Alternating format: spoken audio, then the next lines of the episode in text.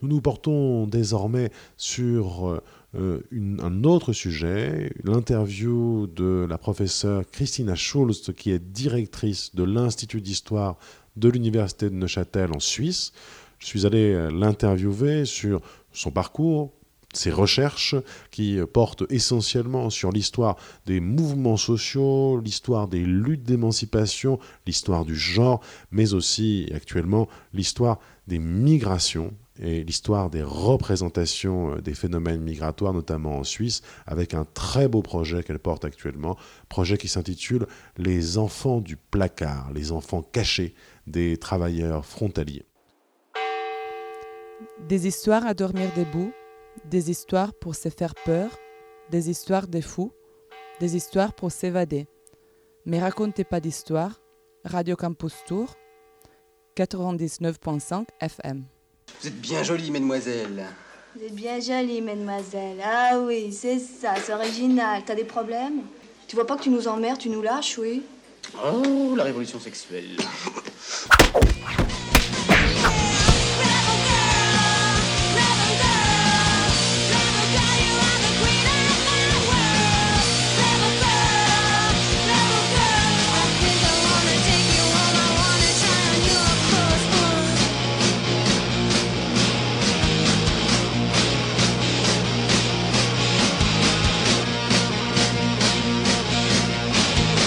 Mars dernier, c'était la journée internationale pour les droits des femmes.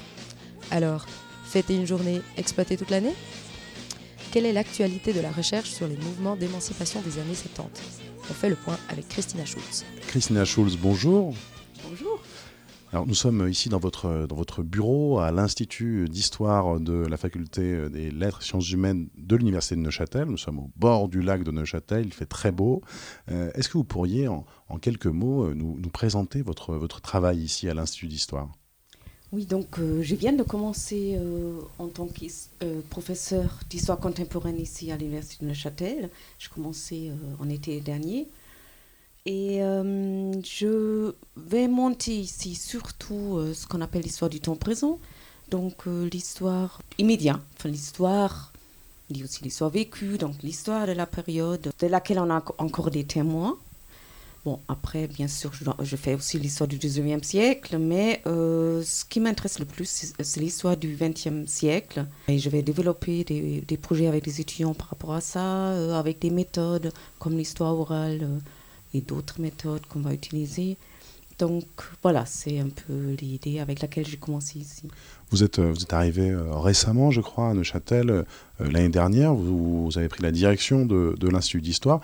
Est-ce que vous pourriez nous présenter très très simplement comment l'Institut travaille, comment il travaille et de, de, qui il est composé Quels sont les professeurs ici, en quelques mots? Donc je, je, viens de prendre en fait la co-direction quand je suis arrivée, on avait euh, un autre directeur, bon là encore, mais on fait la, la partage de direction.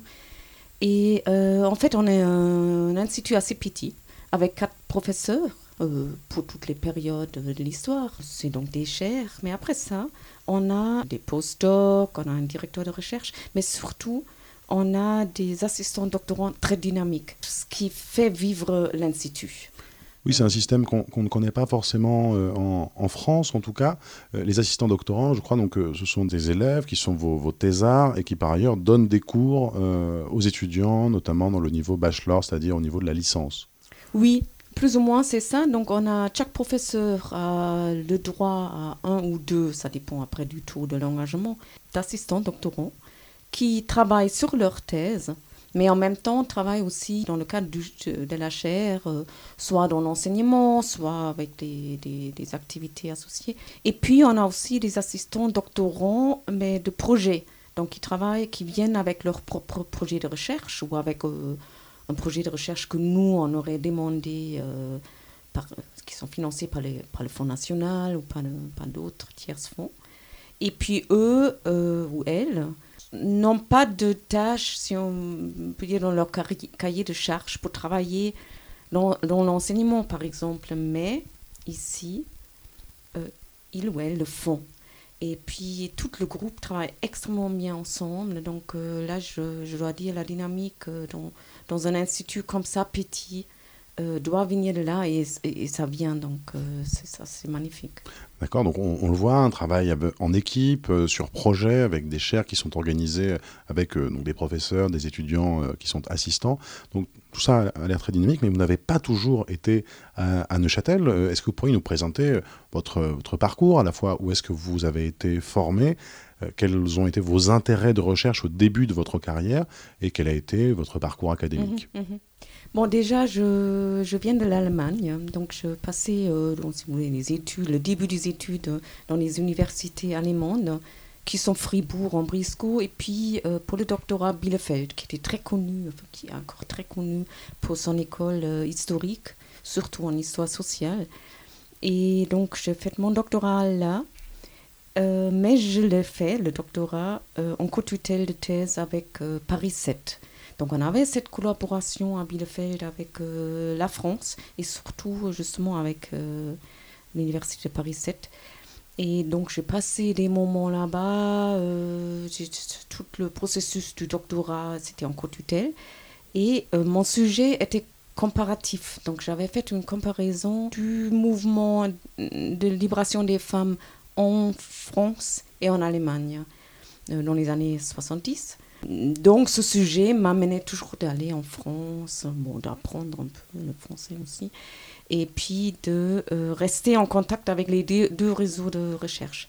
Et puis, résultat des choses, pour le postdoc, je me retrouve en Suisse euh, francophone, à Genève, entre Neuchâtel et Genève, avec un projet de recherche euh, qui était inspiré par un sociologue français, Pierre Bourdieu, mais qui était un projet qui reprenait une étude de Pierre Bourdieu, celle de Sur la misère du monde, pour le cas Léman.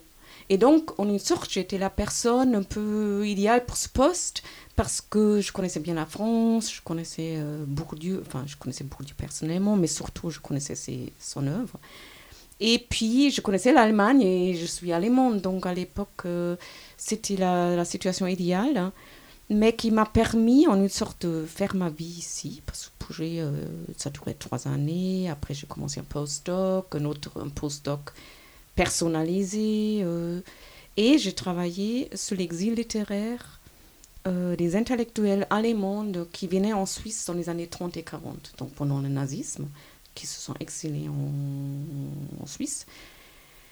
Et donc ce projet, ça m'a permis de comprendre mieux la Suisse, en fait, parce que j'ai travaillé, plutôt que travailler sur les intellectuels euh, allemands en Suisse, j'ai travaillé sur la réaction des Suisses, des autorités, des intellectuels suisses, euh, des, écrivains, de la société des écrivains suisses.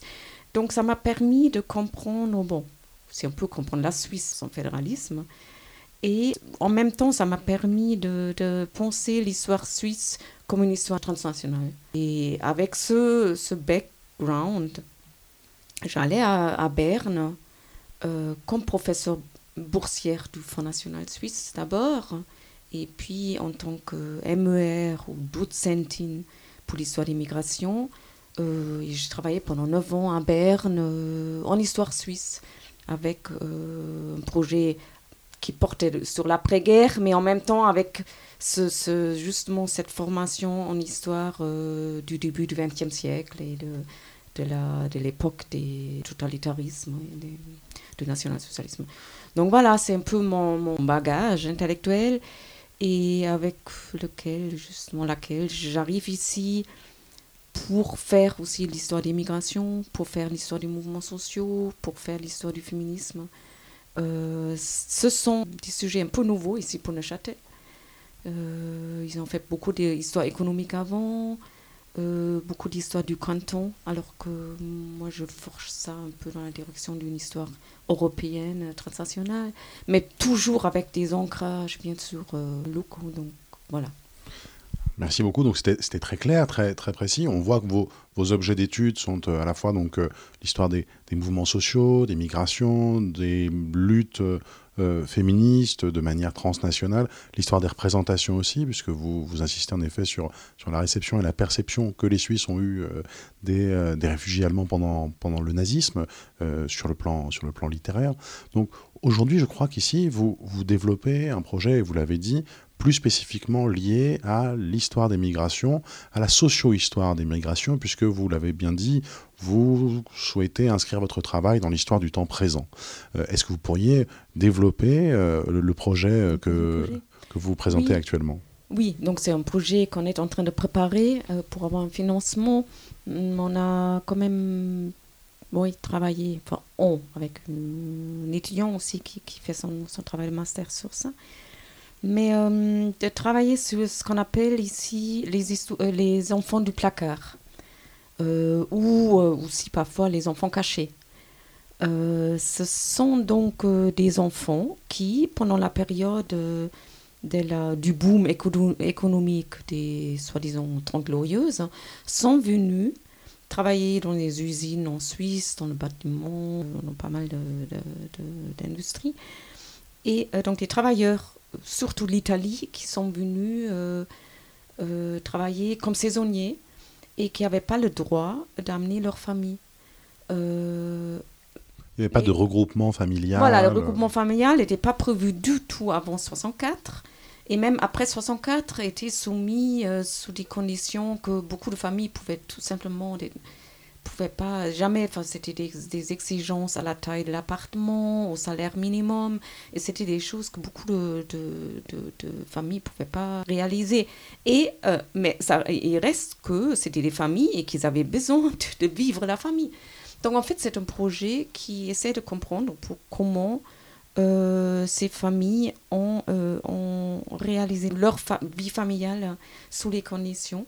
Et souvent, euh, les familles euh, ont décidé d'amener les enfants illégalement ici en Suisse.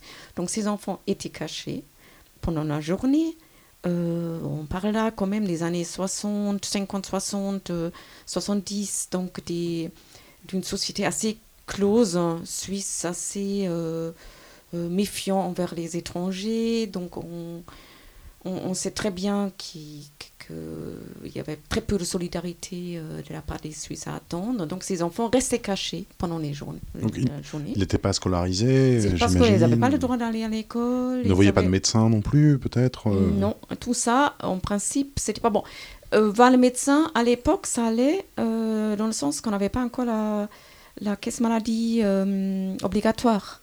Et donc, si les parents amenaient leur enfant chez les médecins et puis payaient cash, il n'y avait pas de, les médecins n'étaient pas obligés de, de, mhm. de poursuivre ce, ce, dossier. Enfin, ça, ça allait, mais l'école, euh, les enfants n'avaient pas le droit d'aller à l'école parce que les, les professeurs, les enseignants étaient euh, sous obligation d'aller dénoncer les enfants qui étaient qu'on avait qu'on avait l'idée qu'ils n'étaient pas là euh, sur des bases légales.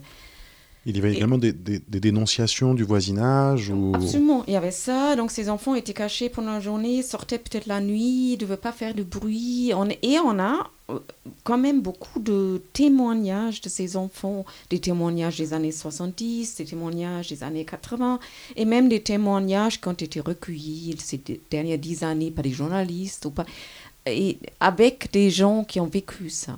Et on voit qu'ils ont énormément souffert de la situation, aussi selon l'âge et selon la durée de la situation.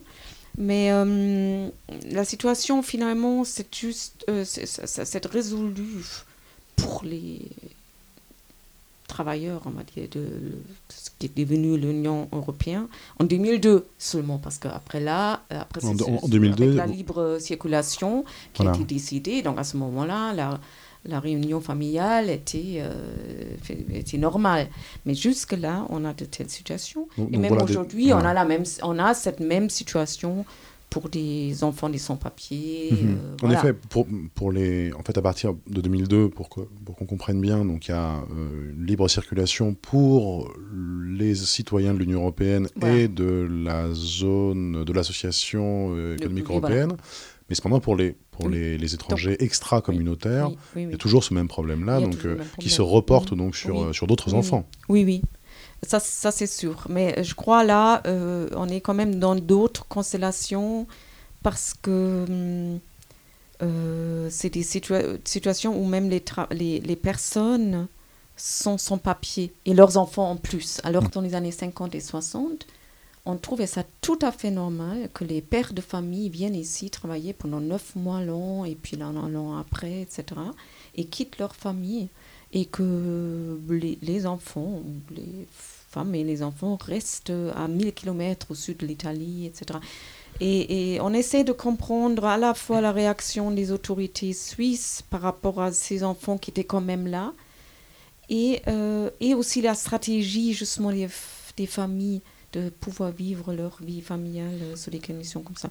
Et en termes de représentation, euh, euh, on, on, sait que, que, la Suisse, dans un certain nombre de cantons, euh, est relativement traditionnaliste du point de vue de la famille. Et est-ce que ça bouleversait pas justement euh, les, les, représentations et la manière de, de vivre la vie de famille quand on était suisse, sachant qu'en effet, à deux maisons, oui. il y avait des enfants cachés, on le savait très bien. Oui, oui. Donc là, c'est vraiment un des paradoxes qu'on essaie de comprendre parce qu'à la fois, après la Deuxième Guerre mondiale, euh, partout en Europe, il y a une idéologie de la famille très forte, comme cellule de la démocratie, comme cellule de l'Europe nouvelle à créer. Et bon, pas seulement en Suisse, mais aussi en Allemagne, en France. Donc il y a euh, cette idée de, pour lutter contre tout totalitarisme, il faut renforcer les liens familiaux avec des rôles euh, de, de genre ou de, entre hommes et femmes très clairement euh, partagé. Et en même temps, on, crée des situations dans lesquelles les, les, les familles, euh, on va dire, normales ou classiques, traditionnelles, hein, sont détruites. Et en même temps, les familles disparaissent pas, mais ils doivent trouver d'autres euh, moyens pour vivre leur famille. Et les situations qu'on rencontre sont très diverses. On parle là des enfants cachés parce que, voilà, c'est une les enfants du placard, ça c'est la, première apparition, mais il y a aussi des enfants qui étaient, euh, par exemple, à Como, euh, dans les internats, dans les orphelinats, et que les parents travaillaient en Suisse, mais pour pouvoir voir leurs enfants au moins le week-end, ils les amenaient depuis le sud de l'Italie à Como, et puis ils les voyaient les week-ends. On a aussi des témoignages où euh, l'enfant était à l'orphelinat à 30 km là où habitait euh, le travailleur et la travailleuse. En fait, c'est ça. Euh, vous avez un homme, une femme ou les deux qui viennent ici sans enfant, les deux sont considérés comme saisonniers. Dès que la femme tombe enceinte, a un bébé, elle peut plus travailler, pour un moment en tout cas.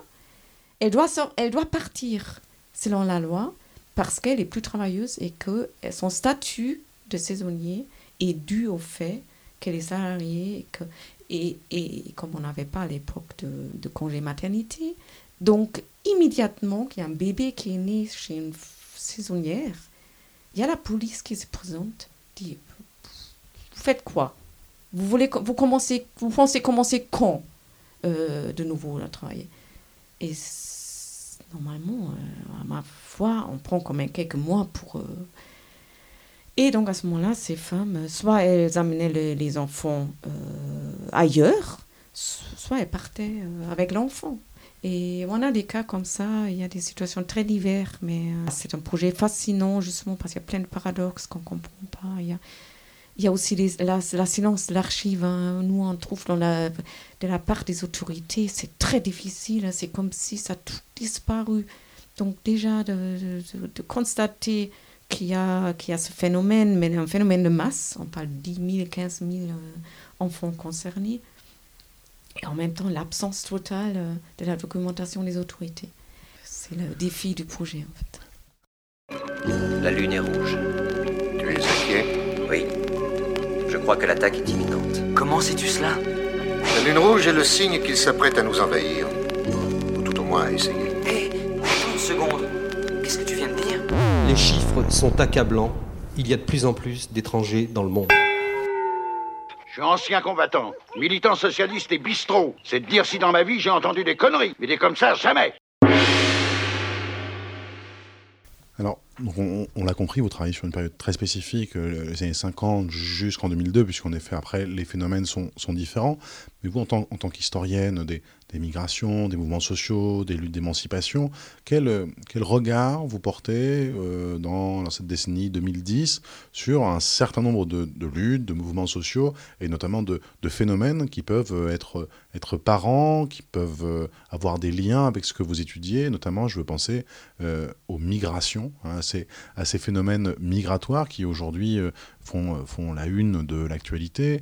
On sait que ici, en Suisse en tout cas, ça agite très très régulièrement le débat public. En Europe, c'est le cas aussi. Euh, de très nombreux pays européens sont en train de basculer dans euh, ce qu'on pourrait qualifier de populisme d'extrême droite, euh, notamment les pays de l'Europe de l'Est et les pays, les pays du sud de l'Europe, et notamment l'Italie, qui veut fermer ses ports aux bateaux qui viennent au secours des migrants. Quel regard, vous, en tant que chercheuse, qu'enseignante, vous portez sur ce phénomène-là? Qu'est-ce que qu'est-ce que vous auriez à en dire et qu'est-ce que vous souhaiteriez faire? Mhm. Merci pour la question. Donc, euh, j'avais devant moi tout à l'heure euh, le livre qu'on vient d'écrire sur l'histoire des migrations suisses, qui, a été publié l'année dernière. Euh, et c'est donc une histoire de longue durée qui commence avec l'âge des glaciers pour expliquer que pendant l'âge glaciaire, la Suisse était sous la, sous la neige, hein, sous la glace, et que les premiers gens qui ont vécu sur le territoire, ce qu'on va appeler euh, donc beaucoup plus après euh, la Suisse, c'était des migrants. Donc personne n'était là pour toujours. Hein. C'est, ça un peu l'idée du livre. Puis on décrit, euh, on décrit cette, histoire suisse à partir de, de ces migrations. Et pour arriver euh, à la fin du XXe siècle, à la fin des chapitres. Et ce, cet ouvrage était reçu euh, avec beaucoup d'enthousiasme de la part de la presse, de la part des intellectuels, de la part des gens politiques, euh, parce que c'est le premier aperçu général de, ce genre. Et notre notre idée principale du livre, c'est que euh, la situation actuelle est certes difficile, compliquée, pose des questions, mais l'histoire a toujours été une histoire d'immigration. Et surtout, l'histoire de la Suisse a été une histoire d'immigration. Et la Suisse a toujours su faire avec le multiculturalisme, même avant que ce terme avait créé euh, des, des, des défenseurs et des adversaires. Donc c'est une société qui se réclame du multiculturalisme. Elle a toujours su faire avec. Donc à mon avis, il faut quand même, enfin, si l'histoire peut apporter quelque chose à la situation actuelle, c'est, c'est, un peu de, de relativiser. de relativiser un peu le, la situation actuelle, de dédramatiser et de, de montrer qu'il y a eu des moments... Euh, par exemple les Huguenotes qui sont venus à Genève, mais dans des proportions qui dépassent de loin les proportions qu'on a aujourd'hui, ou euh, pendant la Deuxième Guerre mondiale, les situations qui, qui dépassent la situation actuellement. Donc, donc il y, a à chaque moment des défis euh, pour, la pour les gens qui doivent gérer la situation, mais à vu la longue durée... Euh, ces situations-là sont beaucoup plus moins dramatiques pour le pays d'accueil hein, que ce qu'on pense. Par contre, c'est très dramatique pour les gens euh, qui sont concernés, donc pour les migrants. Et puis si, si la Suisse, au XXe siècle, mais même avant, a eu une place, euh, la Suisse et même l'Europe a joué un rôle dans l'histoire dans globale ou transnationale, c'est celle d'être un, terre d'accueil. Hein. Donc je pense qu'il faut plutôt se, souvenir euh, de, de, ce mandat-là que l'Europe a toujours eu, que la Suisse a eu depuis très longtemps, et, et d'étudier euh, comment euh, on a pu faire face à des situations un peu dans le, même style que celle qu'on a aujourd'hui, pour ensuite développer d'une manière productive des mesures et pas euh, rester dans le rejet, dans, le, dans, le, la volonté d'être une île euh, qui, qui, qui, peux prendre personne. voilà, donc c'est un peu ce que j'ai appris par ce travail avec des collègues en histoire du Moyen Âge, histoire de la modernité, et puis voilà cette collaboration entre plusieurs historiens. Une dernière question, une dernière question que je, que je vous pose et qu'on pose traditionnellement aux, invités de me raconter pas d'histoire. Est-ce que vous conseilleriez un livre euh, sur, sur vos recherches qui vous a particulièrement euh, inspiré sur vos thèmes de recherche euh, pour nos auditeurs, pour des, jeunes historiennes et des jeunes historiens qui ont envie de, découvrir ces thèmes je, découvre tous les jours, hein, on va dire, et c'est très divers puisque je fais l'histoire du féminisme, je fais l'histoire des migrations. Mais peut-être un livre qui m'a beaucoup marqué, ça va pas plaire aux Français, mais c'est un livre de John Scott sur euh, la Révolution française, donc d'une historienne américaine euh, qui fait l'histoire de la France. Je, sais que la France n'aime pas qu'il y ait des étrangers qui se mêlent, mais c'est un livre qui s'appelle le, paradoxe du féminisme ou Only Paradoxes to Offer, qui essaie de reprendre l'histoire du féminisme à partir de la Révolution française, hein, euh, en comprenant les discours politiques autour de qu'est-ce euh, un bon citoyen. Et ça m'a beaucoup marqué parce que ça introduit quand même des, des idées nouvelles euh, à une histoire de la Révolution française qui a été écrite X fois, mais là avec des, des regards nouveaux. Et puis en même temps qui propose une méthode assez, euh, assez enfin à l'époque, parce que ça date euh, de 2000, je crois, quelque chose comme ça, mais euh, qui, était assez nouveau, mais d'inscrire vraiment, enfin d'étudier de, les, discours politiques, mais à la lumière de, de, la question du genre et de la construction sociale des gens, pas la politique. Donc voilà, c'est un livre que je, que je trouve très très bien. Très bien, on le mettra en lien sur la, page de l'émission, la page du podcast. Je vous remercie beaucoup de nous avoir reçus. Merci beaucoup, Christina Schulz. Donc, on, rappellera vos, quelques, quelques ouvrages sur la page du podcast également. Merci à vous. Au revoir. Merci beaucoup.